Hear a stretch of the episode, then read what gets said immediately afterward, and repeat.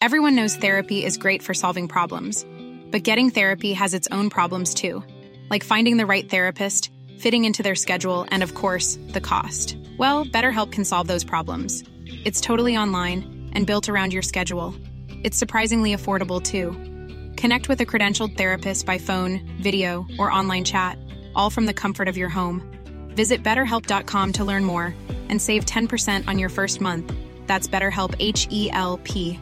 Hey, it's Ryan Reynolds, and I'm here with Keith, co star of my upcoming film, If, only in theaters, May 17th. Do you want to tell people the big news? All right, I'll do it. Sign up now and you'll get unlimited for $15 a month in six months of Paramount Plus Essential Plan on us. Mintmobile.com slash switch. Upfront payment of $45 equivalent to $15 per month. Unlimited over 40 gigabytes per month. Face lower speeds. Videos at 480p. Active Mint customers by 531.24 get six months of Paramount Plus Essential Plan. Auto renews after six months. Offer ends May 31st, 2024. Separate Paramount Plus registration required. Terms and conditions apply if rated PG. Hi, I'm Daniel, founder of Pretty Litter. Did you know cats tend to hide symptoms of sickness and pain? I learned this the hard way after losing my cat, Gingy. So I created Pretty Litter, a health monitoring litter that helps detect early signs of illness by changing colors, saving you money and potentially your cat's life. Pretty Litter is veterinarian developed, and it's the easiest way to keep tabs on your fur baby's health right at home. Go to prettylitter.com and use code ACAST for 20% off your first order and a free cat toy. Terms and conditions apply. See site for details. Buenas noches. Bienvenidos al Criminalista Nocturno.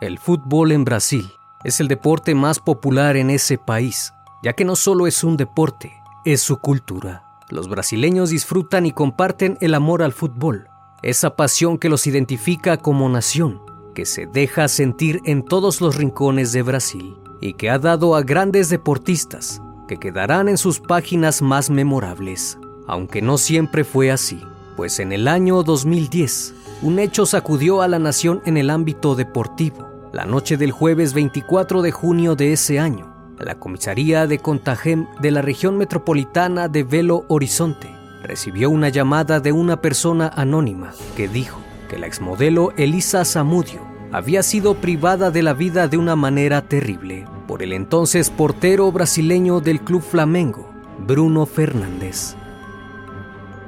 Asegurando que su cuerpo había sido escondido en la finca del futbolista, situada en la localidad de Esmeraldas, en Minas Gerais, de la misma región. Y no solo eso, sino que el hijo de Elisa había sido llevado a otra finca, y aquí es donde comienza un caso, cuya trama macabra parece no tener fin, pues hasta el día de hoy no se ha encontrado el cuerpo de la exmodelo.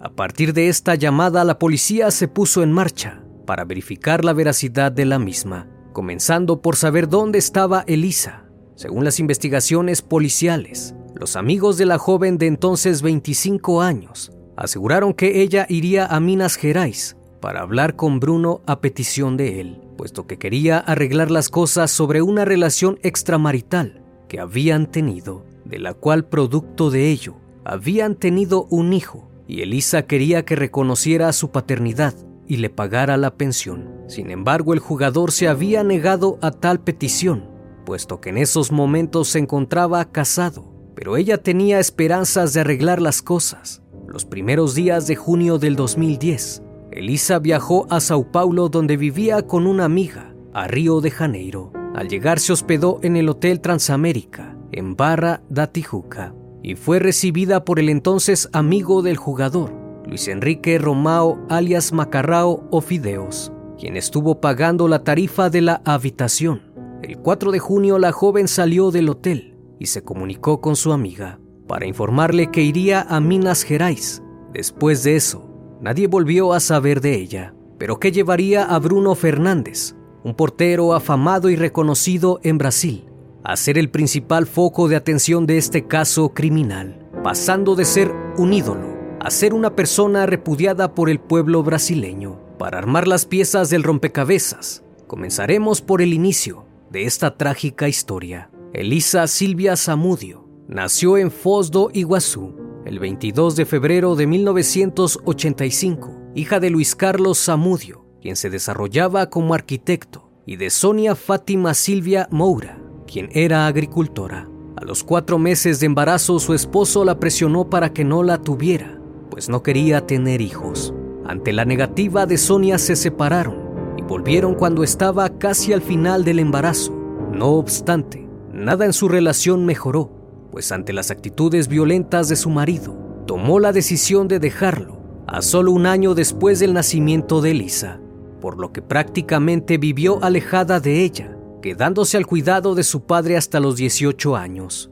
Desde pequeña era muy aficionada al fútbol Así que su padre la inscribió en un equipo donde jugó durante muchos años, como portera en un equipo de su ciudad natal. Cuando Elisa cumplió 10 años, se fue a vivir con su madre a Mato Grosso do Sul, donde tenía una pequeña granja de pimientos y vivía en compañía de su nuevo esposo y un hijo que había procreado con él. Ahí la pequeña permaneció solo un año, pues a pesar de que le gustaba estar con su madre, no le gustaba vivir en el bosque y regresó con su progenitor, donde pasó un verdadero suplicio, debido a que él la ofrecía con sus amigos en la intimidad. Cuando su madre se enteró de esto, trató de llevársela, pero el padre de la joven le dijo que podía ir a buscarla, pero que no se la entregaría entera sino en pedazos. A pesar de tener una mala vida, Elisa tenía el sueño de convertirse en modelo, aunque no lo podía hacer puesto que aún era muy pequeña. Cuando cumplió la mayoría de edad, Samudio decidió abandonar su casa, cansada del acoso de su padre y de la vida tan miserable que llevaba. Para ese entonces la joven era esbelta, de piel clara y cabello negro abundante, así que decidió probar suerte y escapó de su hogar rumbo a Sao Paulo para convertirse en modelo.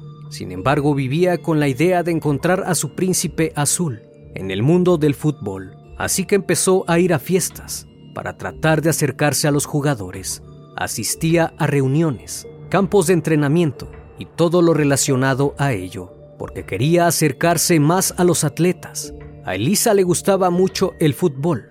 Tenía muchas fotografías con jugadores internacionales, incluidos los jugadores de la selección nacional. A través de sus visitas a los torneos, llegó a conocer a distintos jugadores, muchos de ellos de renombre, pues gracias a sus contactos logró viajar a Portugal y Alemania, la joven fantaseaba con casarse con todos los jugadores con los que tenía una relación, incluso aunque fuera por una noche. Quería una relación estable y duradera con su príncipe azul.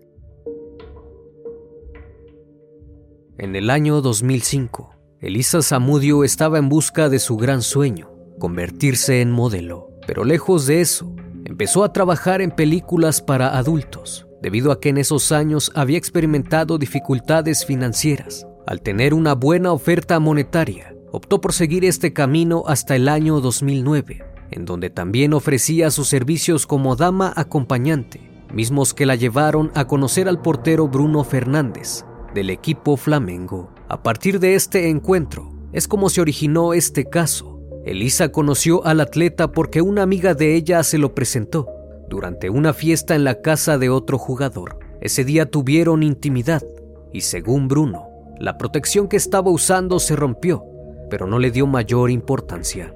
Luego de esa fiesta ambos comenzaron a frecuentarse.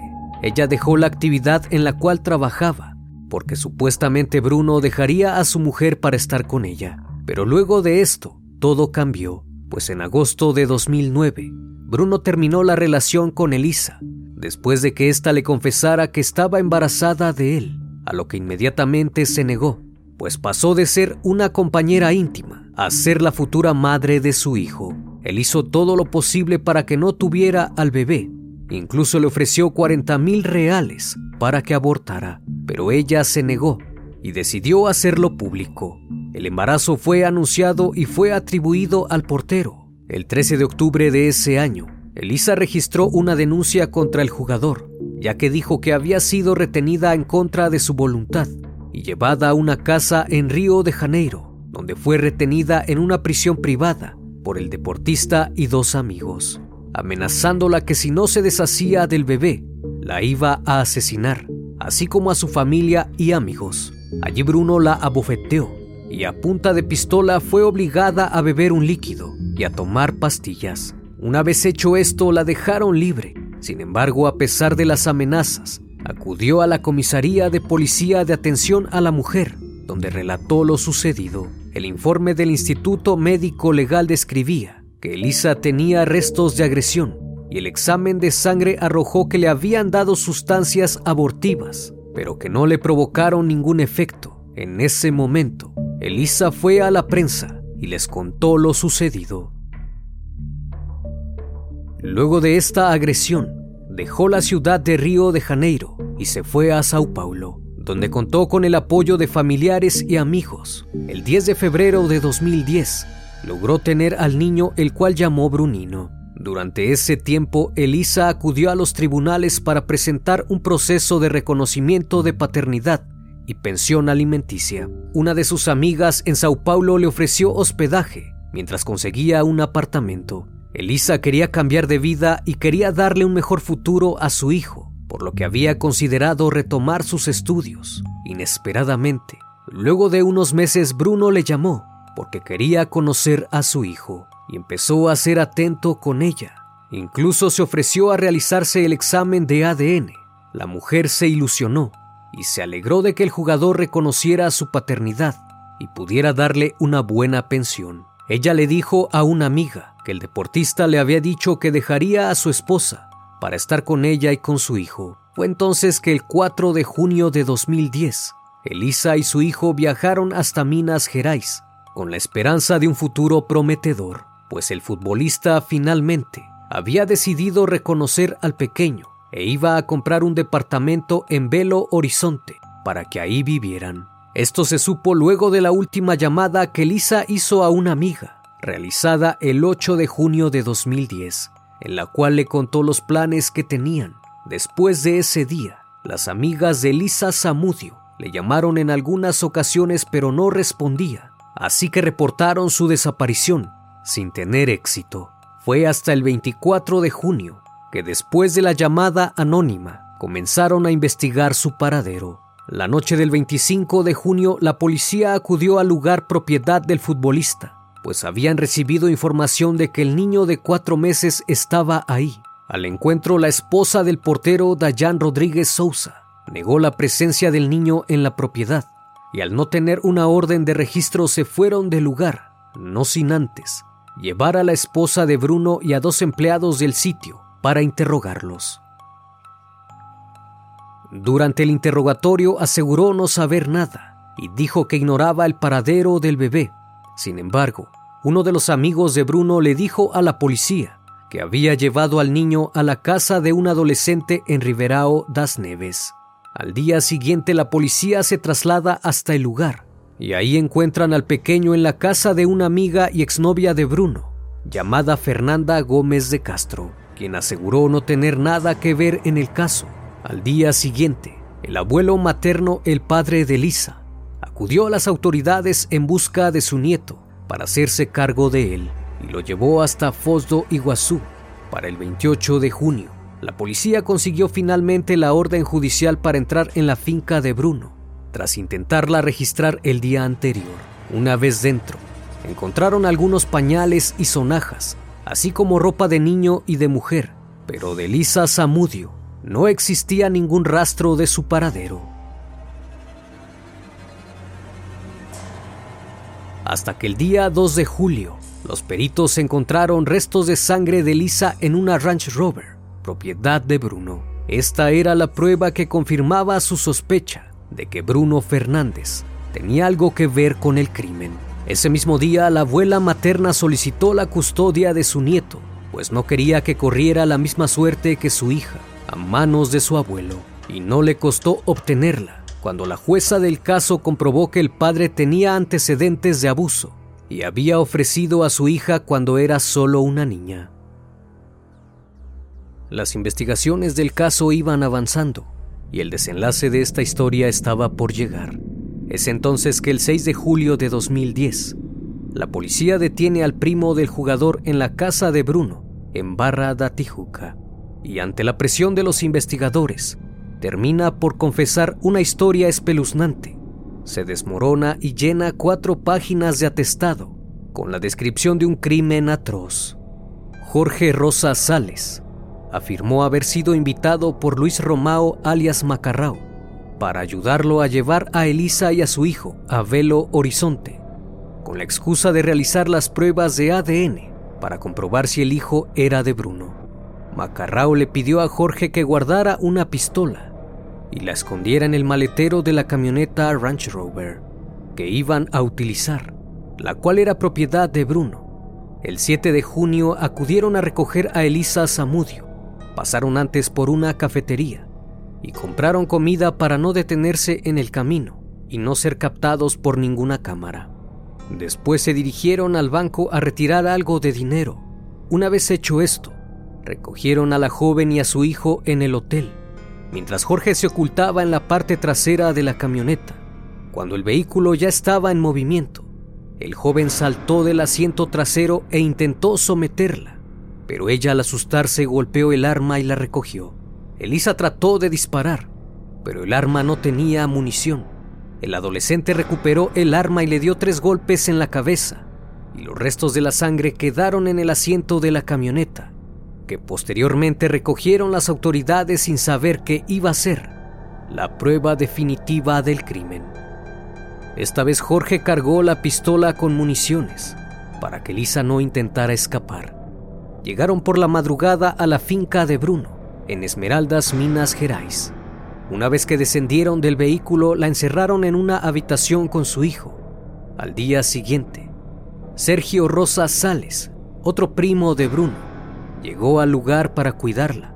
Este le entregó un celular y la obligó bajo amenaza a llamar a una amiga en Sao Paulo y decirle que todo estaba bien, que Bruno le daría dinero y un departamento en Belo Horizonte. Mientras estaba en cautiverio, Bruno salió y se percató de la presencia de Elisa, lo cual le sorprendió. Así que el portero llamó a Macarrao y a Sergio, cuestionándoles el por qué la tenían ahí, y les ordenó que resolvieran el problema, ya que no quería estar involucrado, pues para eso les había pagado. Les dijo que no la soltaran porque si lo hacían, Elisa haría lo mismo e iría a los medios a denunciarlo. Según Jorge, Bruno se quedó ahí dos horas y luego llamó a un taxi para que lo llevara al aeropuerto, desde donde iría a Río de Janeiro. El 10 de junio de 2010, alrededor de las 11 de la noche, Sergio le dijo a Elisa que la llevaría a visitar un apartamento en Belo Horizonte. Ella accedió a ir con él, pues pensó que era cierto, pero se dio cuenta de la mentira cuando Macarrao fue a una finca en Vespasiano, en la calle Araruama, en la región metropolitana de Minas Gerais, donde fueron recibidos por un sujeto llamado Marcos Aparecido dos Santos, ex policía, y también conocido bajo los sobrenombres de Bola, Nenem y Paulista. Marcos inmediatamente tomó a Elisa, le ató los brazos con una cuerda y le dieron una brutal golpiza. Ella le suplicó que ya no la golpearan más así que el sujeto le colocó una corbata alrededor del cuello y jalando fuertemente la asfixió. Después de eso pidió a Jorge Macarrao y a Sergio que se fueran del lugar y se llevaran al bebé. Sergio se llevó al hijo de Elisa y pasados algunos minutos, los tres vieron salir a Marcos cargando una bolsa negra que contenía en su interior el cuerpo de Elisa, ya desmembrado. El ex policía se dirigió hacia una perrera, donde había cuatro perros Rottweiler. Vieron entonces que sacó de la bolsa una extremidad y se la lanzó a los perros, los cuales la devoraron al momento, y así hizo con las demás partes, hasta que los canes consumieron la mayor parte del cuerpo. Después de esto, regresaron a la finca de Bruno, donde encontraron a Dayan Rodríguez, esposa del jugador, quien preguntó por Elisa. Sergio le dijo que ella se había quedado en Belo Horizonte y que había intercambiado al niño por dinero. Cuando el deportista lo vio, le pidió ayuda a su esposa para esconderlo mientras veía cómo deshacerse de él. Al día siguiente, limpiaron el vehículo por dentro y por fuera, aunque no lo hicieron del todo bien, pues no contaban con que los forenses descubrirían el ADN. Esa misma tarde Macarrao llamó a Marcos para preguntarle qué había hecho con el cuerpo de la chica, y este le dijo que los huesos los cubrió con cemento y los había enterrado en el mismo terreno donde fue asesinada. Jorge dijo que regresó con Macarrao a Río de Janeiro, a la casa de Bruno, y después de ahí no supo qué pasó. La confesión de Jorge tuvo una duración de siete horas. Al concluir los agentes se pusieron en marcha en busca del otro testigo y decidieron hablar con Sergio Rosa. Una vez que lo localizaron, lo detuvieron para interrogarlo el joven no se resistió y confesó todo. Para ese entonces, Marcos dos Santos se había marchado y se sospechaba que había abandonado el país. Cuando Sergio empezó a relatar lo sucedido, dio casi la misma versión que su hermano Jorge, solo que este dijo que Bruno no se había marchado y que por el contrario, había ido con ellos a la casa donde la aniquilaron. Una vez perpetrado el crimen, Bruno y Macarrao regresaron a la finca con el bebé, pues según la versión de Sergio, la intención inicial era acabar con el pequeño, pero una vez que la joven estuvo en el lugar, cambiaron de opinión. Al tener el testimonio de los dos cómplices, la policía emitió una orden de detención temporal contra el arquero del Flamengo Bruno Fernández. Y tras pasar unas horas prófugo, decidió finalmente entregarse a la policía en Río de Janeiro en compañía de Macarrao. Tras su detención, lo único que dijo era que lamentaba no cumplir su sueño de jugar con Brasil en el Mundial de 2014, pues acababa de ser seleccionado para jugar ahí. En su automóvil se encontraron las gafas y zapatillas negras que portaba Elisa el día que desapareció. Estas prendas fueron reconocidas por la amiga de la joven días posteriores. El portero y otros cinco sospechosos fueron aislados en celdas individuales del presidio de Nelson Hungría de Contagem, en Belo Horizonte, prohibiéndoles las visitas durante 30 días, supuestamente para preservar su integridad física y mantenerlos incomunicados, pudiendo únicamente recibir a sus abogados mediante autorización judicial. Luego del escándalo y al hacerse público el caso, el Club Flamengo le envió un telegrama al jugador donde expresaba que lamentaba lo ocurrido, pero tenían que despedirlo. El 9 de agosto de 2010, Jorge Rosa fue condenado a cumplir con una medida socioeducativa por la privación de libertad y asesinato de Lisa Zamudio y fue liberado de prisión en agosto de 2012 por el juzgado de Minas Gerais. Actualmente se encuentra fuera de la región como parte de un programa para proteger a testigos amenazados. Por otra parte, Sergio Rosa fue puesto en libertad condicional en agosto de 2010 y se encontraba a la espera de juicio por los mismos cargos. Sin embargo, fue asesinado en agosto de 2012 en extrañas circunstancias. Al poco tiempo de iniciar el juicio, según las autoridades, el joven estaba yendo a trabajar cuando vio que le perseguían dos hombres en una motocicleta. Se escondió en una casa pero lo atraparon y lo asesinaron de seis disparos. Bruno fue condenado inicialmente a cuatro años y medio de prisión por la primera denuncia de Elisa, donde por orden judicial fue comprobado que el pequeño era hijo del portero. El juicio arrancó el 19 de noviembre de 2012. Sin embargo, dos días después la jueza tomó la decisión de que Bruno su esposa Dayan y Marcos dos Santos fueran juzgados aparte y aplazó su juicio hasta marzo de 2013, dado el caso tan mediático. El 24 de noviembre Macarrao fue condenado a 15 años de prisión, a pesar de haber dado otra versión de los hechos, en la cual aseguró que todo fue planeado por Bruno y no por él como en un principio se intuyó. En dicha declaración aseguró que no conocía a Marcos, el ejecutor, que solo había tenido contacto con él por teléfono, debido a que uno de sus hijos tenía la intención de ingresar al equipo de Bruno, y él le había pedido negociar el asunto. Dijo que había ido a recoger a Elisa a petición de Bruno, en compañía de su primo Jorge, y que mientras iban camino a la finca, tuvieron una discusión y Jorge golpeó a la chica. Después le compró medicamentos para el dolor y una venda para la nariz. Luego él y Bruno se vieron y le contó lo sucedido. Además agregó que le había pedido a Fernanda, su exnovia, que lo ayudara a curarla y a cuidar al bebé mientras se recuperaba. El día de la ejecución de Elisa, aseguró que todos estaban desayunando con normalidad. Dijo que ya por la tarde salió varias veces para resolver detalles del partido y la fiesta que tenían prevista para el domingo en Río de Janeiro. Finalmente mencionó que notó raro a Bruno y este le dijo que llevara a Samudio a la finca de Marcos, con la excusa de que le mostraría el departamento que le había comprado. Posterior a eso no vio nada más y no presenció el hecho, pero confesó que sí sabía que habían acabado con la vida de la joven. Por su parte, Fernanda de Castro, la examante del futbolista, declaró que ella estaba encargada de cuidar al niño y que mientras Macarrao y Jorge llevaban a la joven a la casa del jugador, ella estaba con él viajando hacia allá.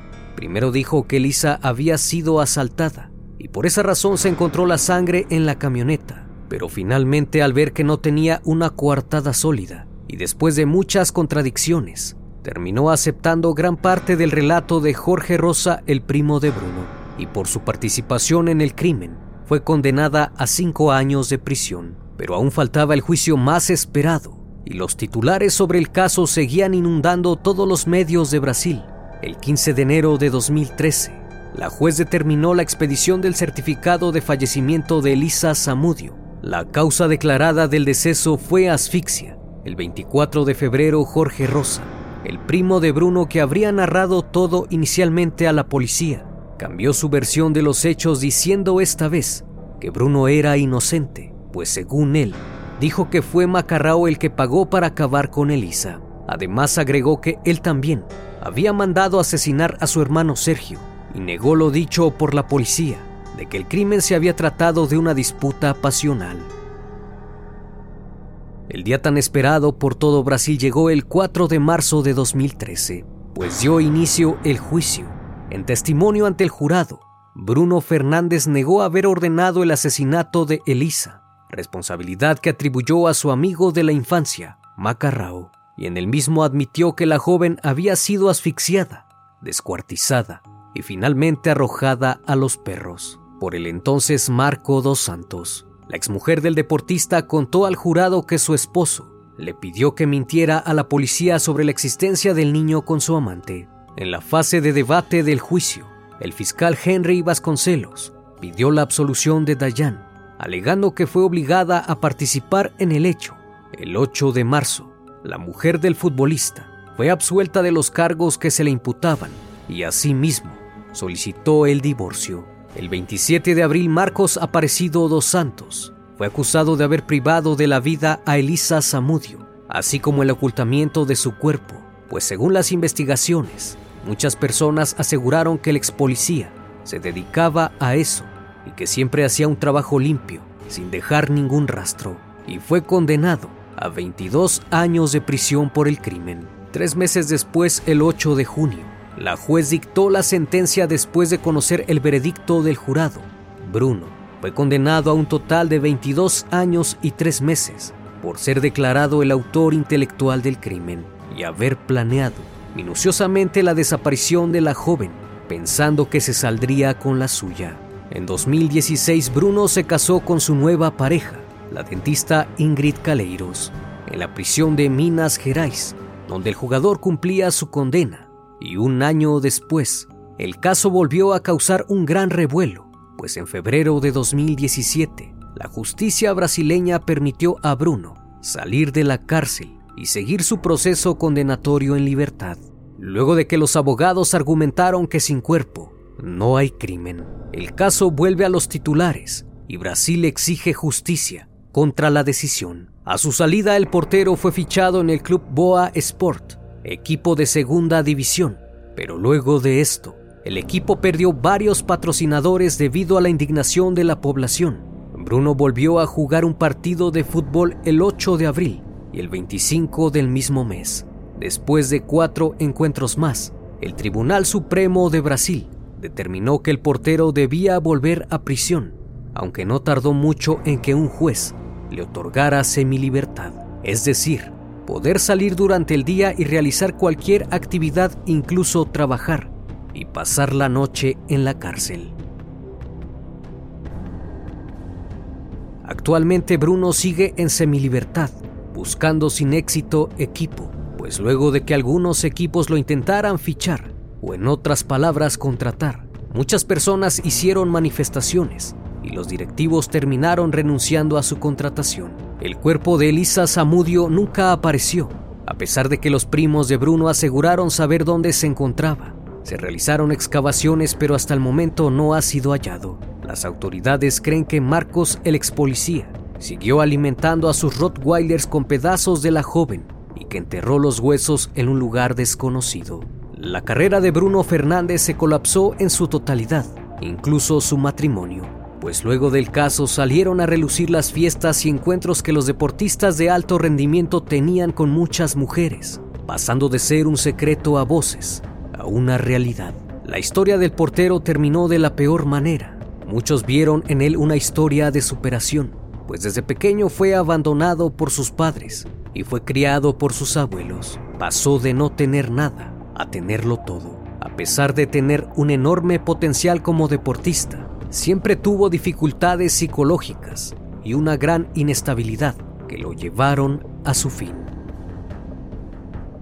Como siempre, damas y caballeros, fue un placer estar esta noche con ustedes. No olviden suscribirse al canal, pues cada semana son presentados casos policiales de la vida real. Esto es el Criminalista Nocturno. Hasta la próxima emisión.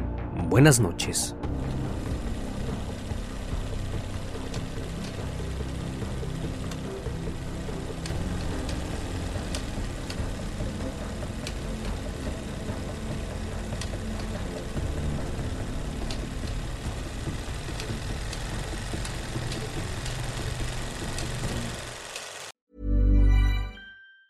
Planning for your next trip? Elevate your travel style with Quince. Quince has all the jet setting essentials you'll want for your next getaway, like European linen, premium luggage options, buttery soft Italian leather bags, and so much more. And it's all priced at 50 to 80% less than similar brands. Plus, Quince only works with factories that use safe and ethical manufacturing practices. Pack your bags with high-quality essentials you'll be wearing for vacations to come with Quince. Go to quince.com slash trip for free shipping and 365-day returns. Even when we're on a budget, we still deserve nice things. Quince is a place to scoop up stunning high-end goods for 50 to 80% less than similar brands.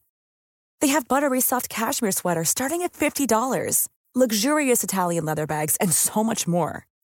Plus, Quince only works with factories that use safe, ethical, and responsible manufacturing. Get the high-end goods you'll love without the high price tag with Quince. Go to quince.com slash style for free shipping and 365-day returns.